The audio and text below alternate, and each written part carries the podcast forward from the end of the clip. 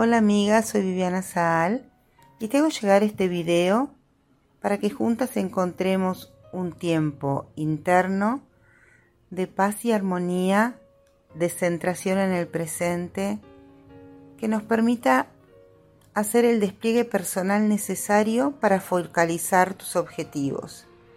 Y desde allí bajar la ansiedad, contactar con tu mundo interior, y poder encontrar a partir de la respiración la posibilidad de expandir todo tu ser. Para eso te pido que te encuentres en un lugar tranquilo y que empieces a poner atención en la respiración. Inhalo, exhalo. Inhalo y exhalo. Registro mi cuerpo, cómo se siente en este preciso momento. Estos ejercicios te permiten bajar el estrés, esa sobrecarga permanente que tenemos cuando lo que sentimos desde el exterior o internamente sobrepasa a nuestra percepción de nuestras fuerzas. Ese estrés excesivo muchas veces nos saca del aquí y ahora. Nos abruma, nos genera ansiedad. Vivimos acompañada de pensamientos nocivos, anticipatorios y catastróficos. ¿Cómo podríamos resolverlo? Hay una hormona que se llama oxitocina, la hormona del amor.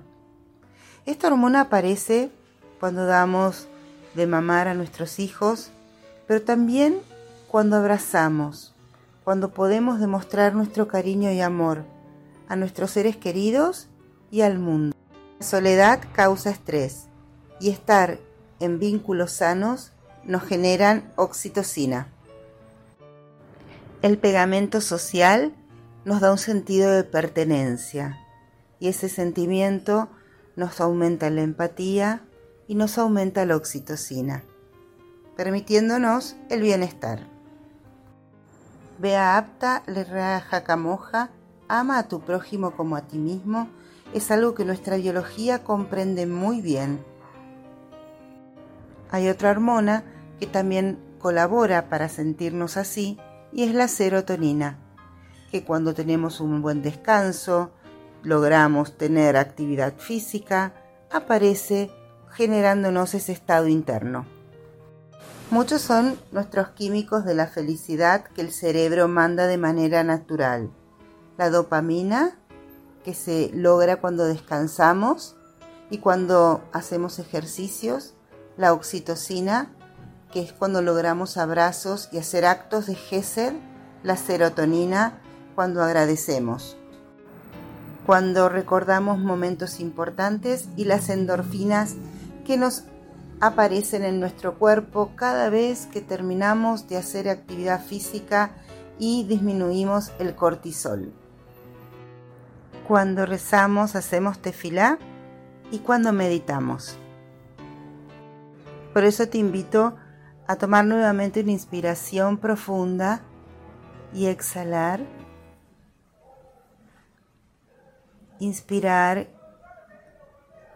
retener y exhalar y acompañar ese movimiento con la atención en ello. Te invito a realizar este ejercicio por un tiempo más para luego volver a tu actividad. Espero que hayas disfrutado de esta práctica. Nos encontramos la semana que viene.